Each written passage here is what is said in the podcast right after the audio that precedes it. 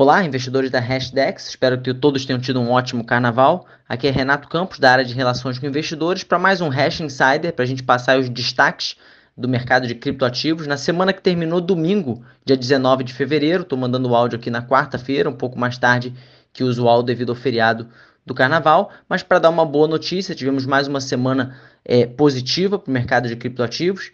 O Nasdaq Crypto Index subiu 10,9%. O Bitcoin teve sua segunda melhor semana desde as mínimas de novembro, então subiu 11,5% e ficou acima aí dos 24 mil dólares. E o Ether subiu 9,5%.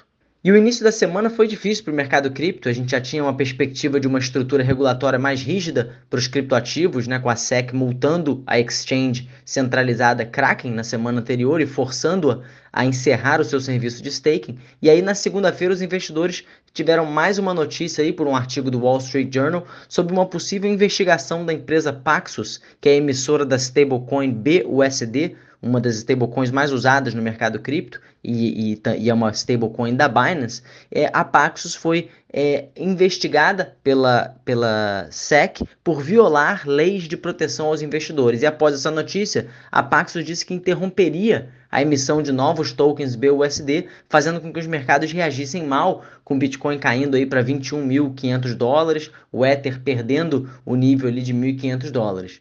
E continuando com as suas ações direcionadas a grandes players do mercado cripto, a SEC também anunciou acusações contra a Terraform Labs e o seu CEO Do Kwon, que estavam ali no centro do fiasco, se vocês lembrarem, do ecossistema Terra com o token Luna e de grande parte do que aconteceu ali durante o ano de 2022.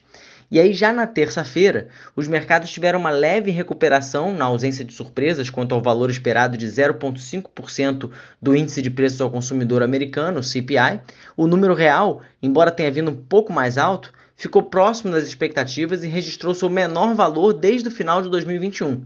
Isso aponta para uma desaceleração contínua da inflação nos Estados Unidos e provavelmente manterá o Fed em uma trajetória moderada de alta da taxa de juros. Apesar das oscilações de preço, logo após o anúncio oficial, os investidores rapidamente concordaram que os números não eram tão ruins assim quanto se havia esperado antes.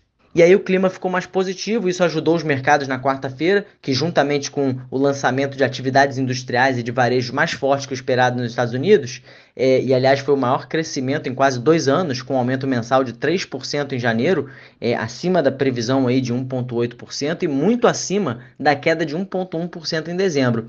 E aí esse cenário reforça a surpreendente força do mercado consumidor e a resiliência da economia americana, embora também alimente a perspectiva de que o Fed pode manter a taxa de juros em patamares mais elevados por mais tempo.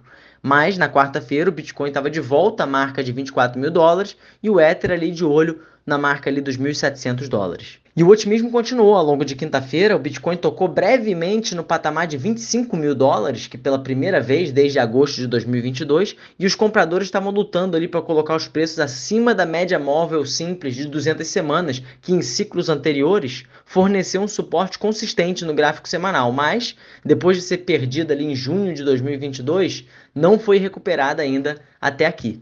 O Ether ultrapassou os 1.700 dólares, apenas para encontrar uma forte resistência e retornar junto com o Bitcoin de volta aos preços de quarta noite. O Bitcoin e o Ether permaneceram é, em torno dos 24 mil dólares para o Bitcoin e os 1.700 para o Ether é, durante toda a sexta-feira e até o final de semana. E na próxima semana, os investidores vão continuar atentos às novas ações por parte do SEC no cenário regulatório de cripto em resposta a elas, aliás, o Brian Armstrong, CEO da Coinbase, escreveu no Twitter o seguinte: Continuaremos lutando pela liberdade econômica, nossa missão na Coinbase. Serviços de staking não são valores mobiliários. Teremos o maior prazer em defender isso no tribunal, se necessário. Então, uma frase impactante aí do CEO da Coinbase, que hoje é uma das maiores corretoras de cripto do mundo. Bom, e esse foi o nosso call semanal. Qualquer dúvida ou comentário, não deixe de entrar em contato através do nosso e-mail, contato.hashdex.com.br, do nosso Twitter, arroba hashdex, no Instagram, arroba hashdex.crypto, ou comentando aí é, nas nossas mensagens do Telegram. Tenham um ótimo resto de semana.